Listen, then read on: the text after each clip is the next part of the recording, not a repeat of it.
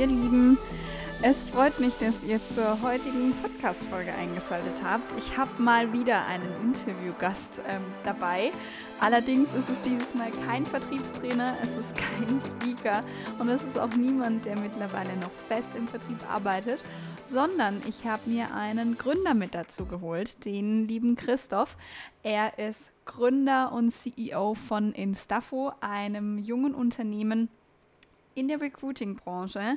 Die Folge heute steht so ein bisschen unter dem Stern Gründung und Vertrieb. Äh, wie überzeugt ihr andere von eurer Gründungsidee? Wie holt ihr euch Investoren dazu, um auch wirklich durchzustarten? Und vielleicht hat Christoph ja auch noch den ein oder anderen wertvollen Vertriebstipp für euch. Ähm, Christoph, ich würde sagen, wir fangen mal direkt an, aber zuallererst schön, dass es geklappt hat und dass du heute hier dabei bist. Ja, danke für die Einladung. Es freut mich auf jeden Fall mega, dass es geklappt hat, Christoph. Ähm, vielleicht holst du unsere Hörerinnen und Hörer am Anfang nochmal ganz kurz ab, erzählst kurz, wer du bist, woher du kommst, was du jetzt vor allem machst. Und ich glaube, dann können wir auch direkt in die Folge einsteigen. Super gerne. Ja, ich bin der Christoph, hast du ja äh, eingangs schon erzählt. Ich bin äh, 27 Jahre jung und bin äh, CEO und Gründer von Instafo. Wir sind eine Recruiting-Plattform Mhm. Sprich, vereinfacht gesagt, ähm, wir haben den Personaldienstleisterprozess automatisiert.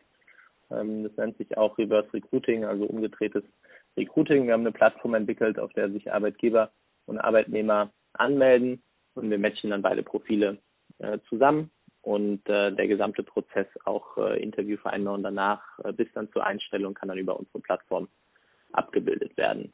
Mhm. Wir haben einen Hauptfokus auf äh, Tech-Jobs, so 80 Prozent der Jobs, die über unsere Plattform vermittelt sind, äh, vermittelt werden, sind aus dem Tech-Bereich und ähm, dann auch noch ähm, teilweise Sales und Marketing. Wir haben die Firma, Daniel und ich, also der Mitgründer und ich, wir haben die Firma 2014 gegründet, hatten am Anfang ein bisschen äh, Startschwierigkeiten, die ersten Investoren zu gewinnen und äh, haben dann Ende 2015 unsere erste Finanzierungsrunde gehabt. Wir sind dann Ende 2016 online gegangen und ähm, genau, sind seitdem äh, relativ stark gewachsen, mittlerweile auch über 65 Mitarbeiter hier in Heidelberg, ähm, mehrere Millionen Euro Jahresumsatz sind auch letztes Jahr äh, vom Gründerszene Wachstumsaward zum schnellst wachsendsten Startup im Softwarebereich ähm, gewählt worden und äh, Nummer drei über alle Branchen. Genau, das ist so ein bisschen ja, cool. als Hintergrund. Sehr cool. also ich glaube, ich habe mir dann äh, tatsächlich den richtigen rausgesucht für heute.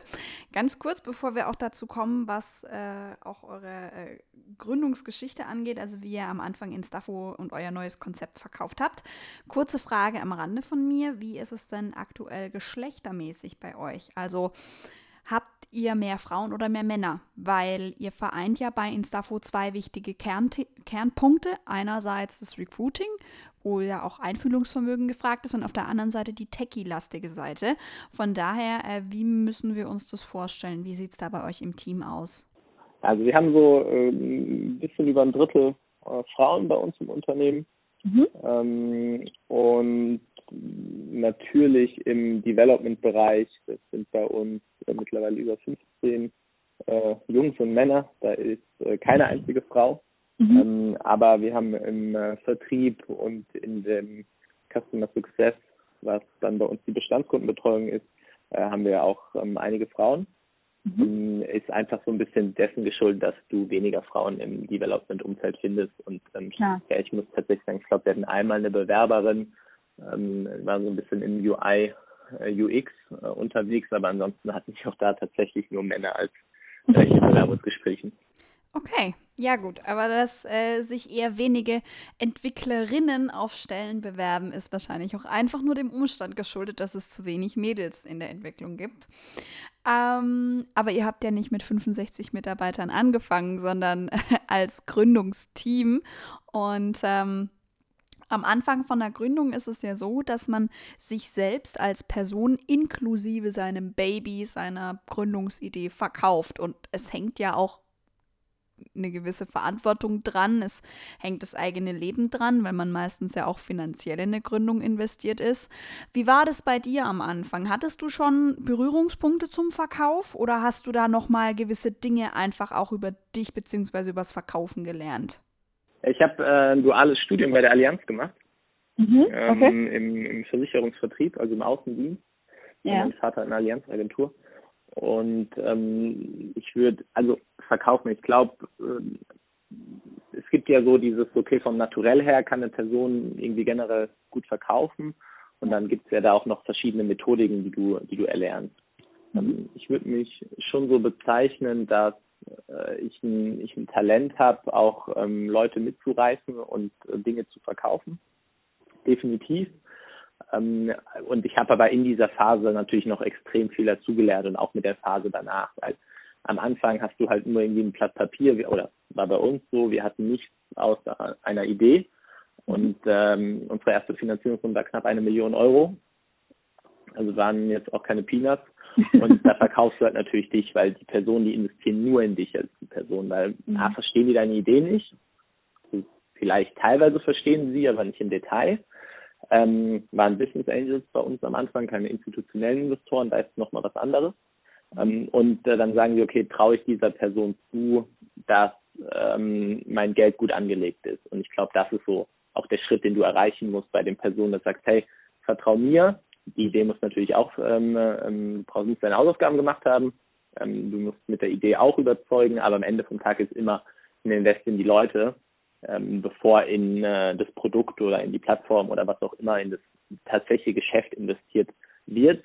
Ich glaube, das ist dann erst noch mehr der Fall, wenn ähm, du vorzeigbare Ergebnisse hast und da wirklich ja mit einem Proof of Concept und ähm, noch mehr da noch punkten kannst. Okay, aber ich meine, wenn du jetzt schon Berührungspunkte zum Verkaufen hattest, dann ähm, gut, also Versicherungsvertrieb für diejenigen, die das nicht wissen, ist meistens vor allem im B2C-Bereich, also das heißt im Business to Consumer, im Endkundenverkauf und ähm, marginal, also auch ein ganz klein bisschen im B2B, das heißt im Business to Business. Bereich. Ähm, aber war das für dich eine Umstellung, weil äh, die Dinge, die man in der Ausbildung bzw. im Studium lernt, die helfen einem ja nicht dabei, Investoren zu gewinnen.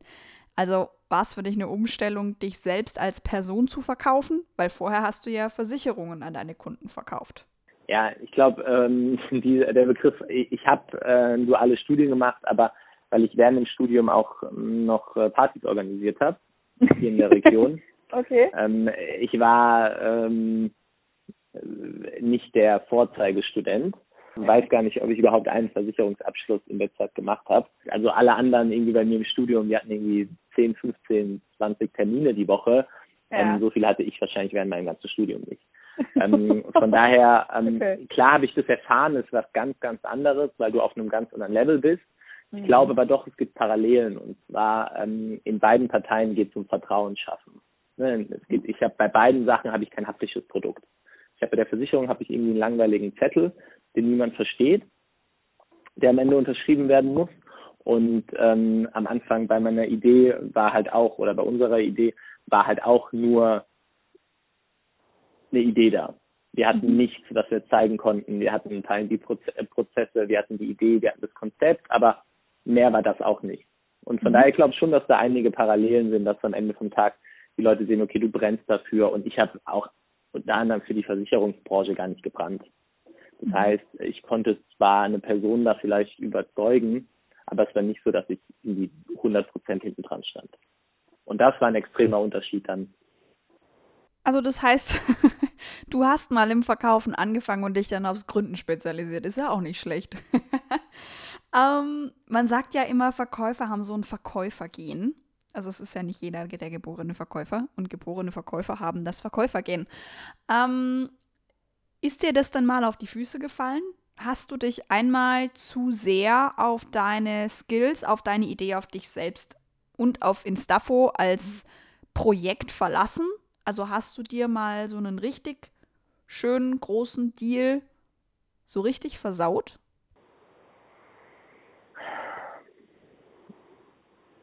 Ähm,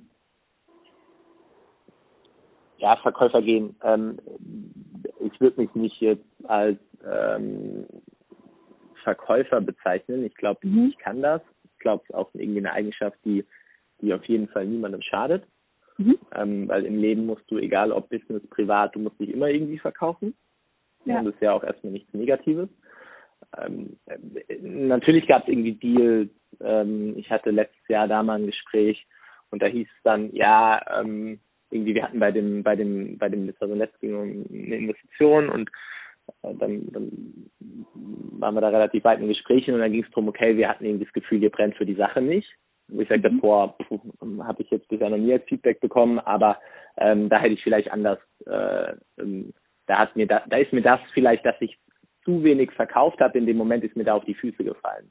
Ansonsten kann ich mich jetzt nicht an eine Situation erinnern, die da in irgendeiner Art und Weise, wo ich sage, okay, hat das irgendwie negativen, ähm, ja, hat das irgendwie einen negativen Impact gehabt. Aber natürlich ist es so, dass am Ende vom Tag wir ja auch sehr, sehr viele Absagen bekommen. Also gerade am Anfang, wenn du oder generell, wenn du Investoren suchst, ist es oftmals ein Numbers Game. Ja. du musst, gerade in der frühen Phase, musst du einfach sehr, sehr viele ansprechen, damit einer Ja sagt. Wenn du irgendwie jedem, der ein paar Euro äh, zu viel in der Tasche hast, hingesagt, hey, ähm, schieb mal ein paar hunderttausend rüber, und er sagt, ja, ja, klar, mache ich, ähm, wird, das, wird das System ja auch nicht funktionieren. Von daher ist es natürlich schon so, dass du sehr, sehr viel mit sehr, sehr vielen Leuten sprechen musst, um am Ende vom Tag dann ein paar wenige zu überzeugen. Später wird es dann hoffentlich irgendwie einfacher, weil auch die, die Art der Investoren wird äh, eine andere. Du gehst dann hin zu institutionellen Investoren und äh, sprichst nicht mehr mit den Privatpersonen. Ähm, und da das deren Hauptbusiness ist, äh, gehen die da ganz anders an die Sache ran. Aber ähm, es ist am Ende vom Tag, es ist ein Numbers Game und du musst mit sehr, sehr, sehr vielen sprechen, um auch ein positives Feedback zu bekommen. Klar, am Anfang ist es ein einziges Klinkenputzen. Du musst wahrscheinlich so viele Businesspläne, Pitches und Selbstvorstellungen über dich verschicken, wie du es nie wieder in deinem Leben tun wirst. Ähm, wie war das denn in den letzten Jahren für dich? Weil als Gründer ist man ja auch viel auf Gründungsveranstaltungen, ähm, Open Pitch Deck Abenden etc. Ähm, das bringt das Gründertum ja auch mit sich, das Networking. Gibt es denn irgendwas, irgendeine Situation auch in eurer Investorenphase, die dir passiert ist, die du genauso auch als Empfehlung weitergeben könntest? Irgendwas, wo du sagst, hey, in dem Moment habe ich so gehandelt, das ist richtig, das kann ich dir als Tipp mit auf den Weg geben? Also, was der Tipp, den ich Gründern ähm, geben würde, ganz äh, vielleicht witzige Anekdote dazu. Ich war gestern auf einem Event eingeladen als Speaker und ähm, dann kam danach mal so ein Q&A und dann kam jemand zu mir und hat gemeint, du, ähm, ich habe eine Idee. Es ging um eine ähm, ja, Lead Generation für äh, Personen, die eine Schönheits-OP machen wollen und die er dann wohl weitervermittelt ins äh, Ausland, wo die ähm, x Euro äh, an der OP sparen. Mhm. Und ähm, für diese Plattform hat er gesagt, er braucht irgendwie vier bis fünf Millionen Euro. Ob ich ihm nicht Investoren vorstellen könnte. Das heißt, hm, schwierig. Ähm, so, das war schon ein bisschen älter, aber irgendwie, hast du da irgendwie schon was gemacht oder wo, wo steht ihr denn? Genau, dann meinte er, ja, pff, nö, aber ähm, er hatte so ein bisschen irgendwie Oldschool in dem Business unterwegs, das fängt irgendwie ganz neu an. Lange Rede, kurzer Sinn. Ich glaube, mittlerweile dieses Thema von, okay, was ist wirklich realistisch und wie kann ich das, mein, mein, mein Baby, mein Produkt so runterbrechen, dass ich in erster Linie vielleicht nicht das Rieseninvestment brauche. Ähm, wir hatten auch eine erste sehr, sehr große Runde, aber ich weiß, dass es nicht normal ist. Und wie kann ich mal schauen, okay, mit kleinen Mitteln kann ich erstmal beweisen, dass das Modell, was ich mache, irgendeine Art und Weise verproben kann. Und sagen, mhm. schau mal, ich habe es im Kleinen hinbekommen und jetzt will ich den, den nächsten Schritt machen. Mhm. Ähm, und das wäre so für mich der, der größte Rat, ähm, äh, gerade auch in diesem, mit diesem Thema mit Verkaufen.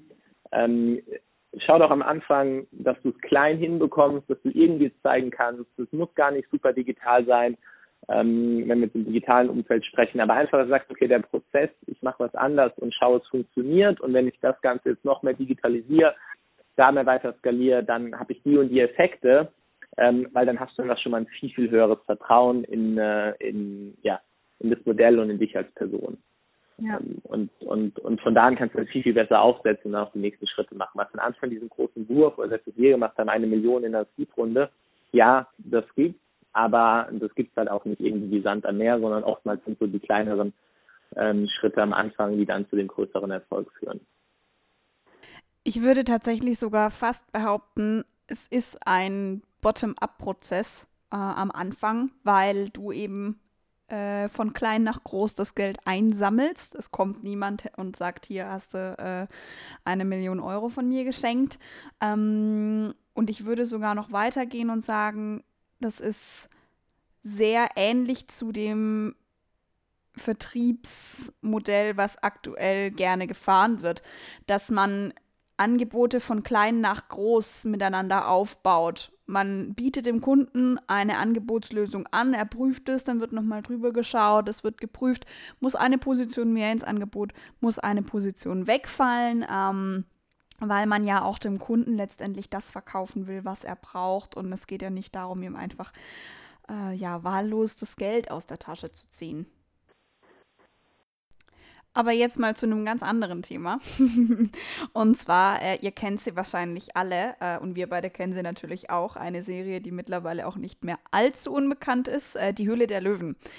Kommt ursprünglich ja aus Amerika das Format. Angefangen hat alles mit Shark Tank in den USA, dann kam Dragon's Den, ich glaube, es war in England dazu und dann hat er ja schon vor ein äh, paar Jahren hier in Deutschland die Höhle der Löwen gestartet.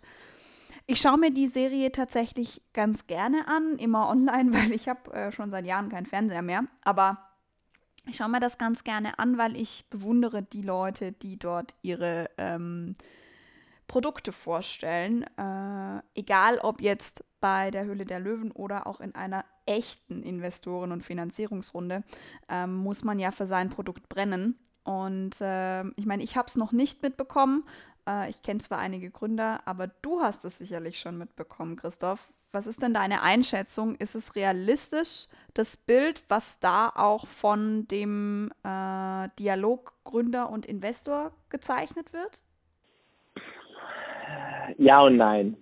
Ähm, ich kenne so ein bisschen den Prozess, weil auch äh, ein paar Bekannte von mir, ähm, ein, paar, ein paar Personen kennen, die auch dort waren. Also dass der erstmal hast du davor, ähm, äh, bist du relativ genau gebrieft. Äh, du hast sozusagen schon vorher so vor ähm, Auswahleffekte, wo Leute dir ein Feedback geben, bis du dann tatsächlich in diese Live-Show kommst, beziehungsweise mhm. ist ja aufgenommen, aber bis, bis, du dann vor die, ähm, vor die Löwen kommst. Mhm. Ähm, ist jetzt nicht so, ich baue da meinen Stand auf und äh, präsentiere das und das ist alles irgendwie schön äh, dargestellt. Ähm, aber es ist schon, ähm, also das ist nicht der Fall, aber von den Fragen, von der Präsentation, teilweise wie die Leute, wenn sie dich unterbrechen, von dem offenen und ehrlichen Feedback, das ist definitiv ähm, realitätsgetreu.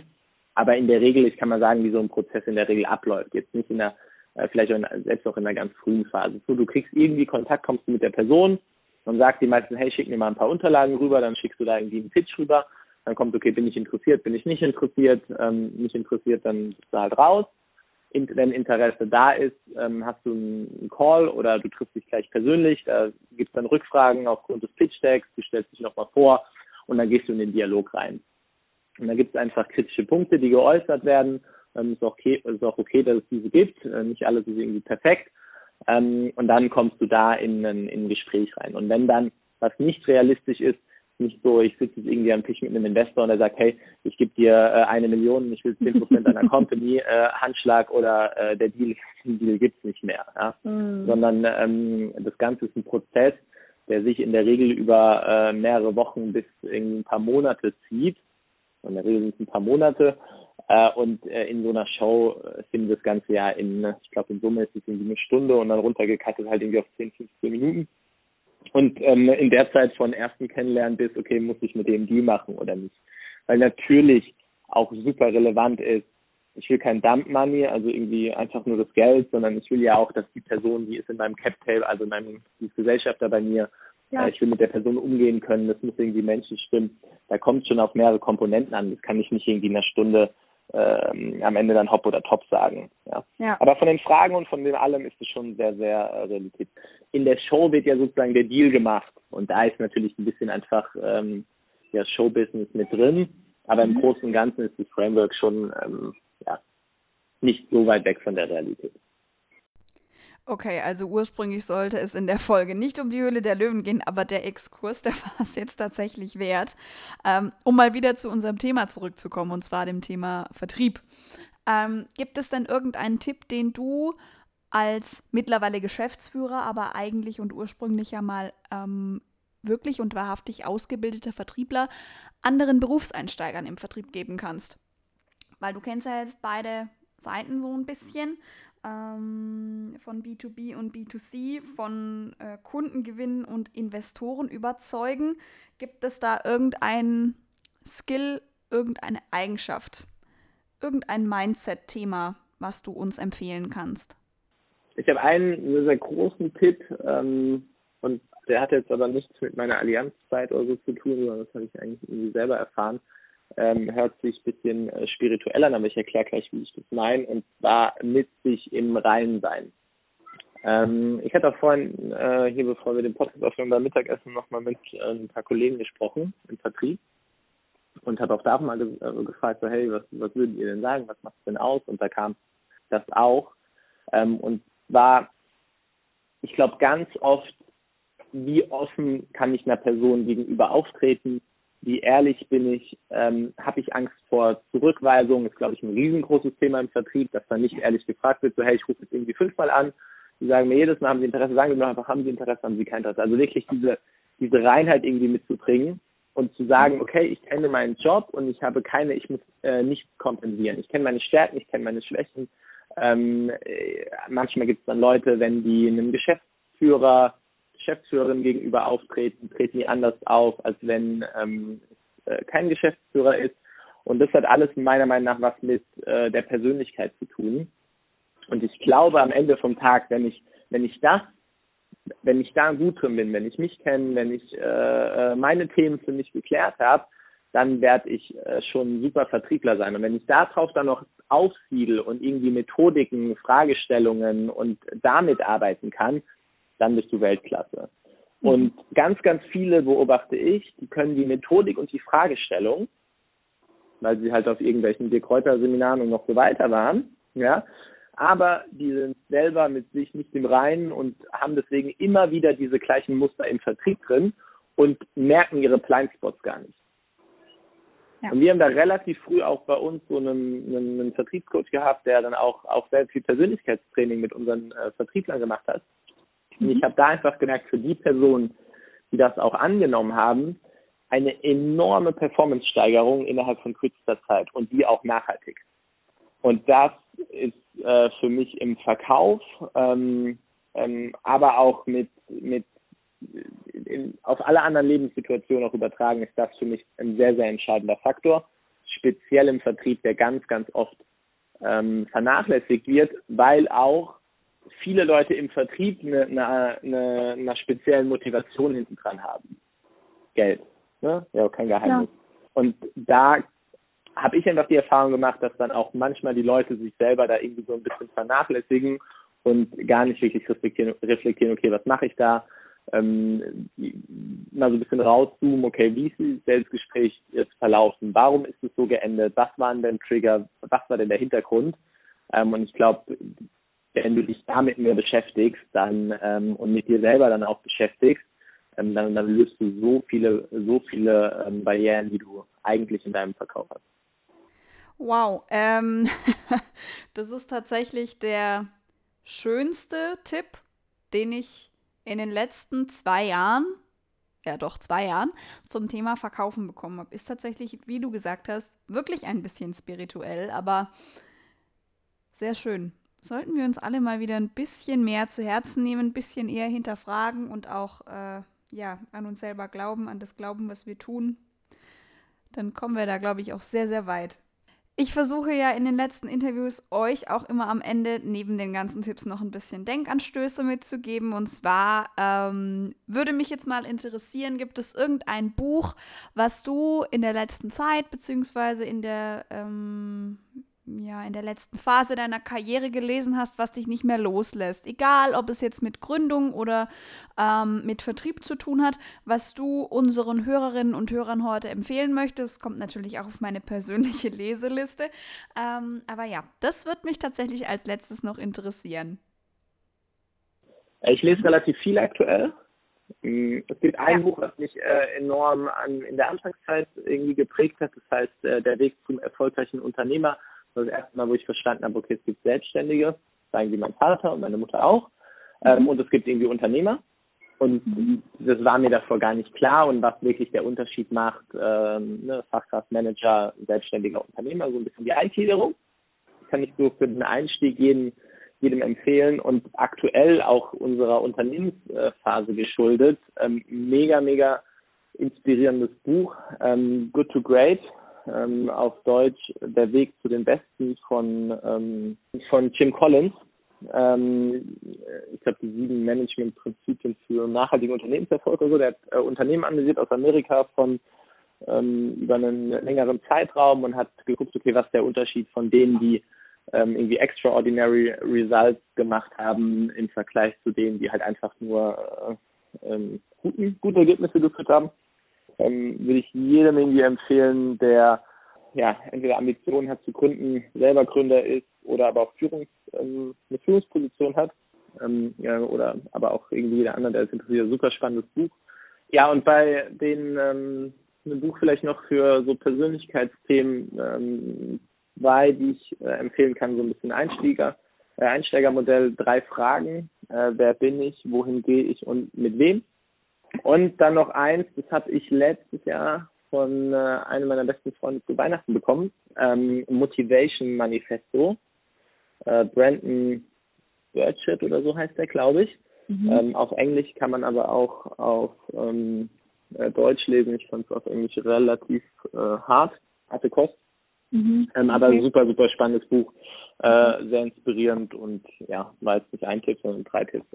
Ja, sehr cool. Ähm ich glaube, da ist jetzt tatsächlich zu jedem Thema, was wir in dieser Folge behandelt haben, mindestens ein Buch dabei. Ähm, ich packe euch die Direktlinks zu den Büchern wieder in die Show Notes rein. Dann könnt ihr euch das auch nochmal anschauen, beziehungsweise euch die Bücher auch gerne bestellen. Gebt uns gerne Feedback dazu, wenn ihr vielleicht eins der Bücher schon gelesen habt ähm, oder vielleicht habt ihr auch noch irgendwas, dann schreibt es mir gerne, dann nehme ich das als äh, in der nächsten Solo-Folge dann mal als Buchtipp für euch mit rein.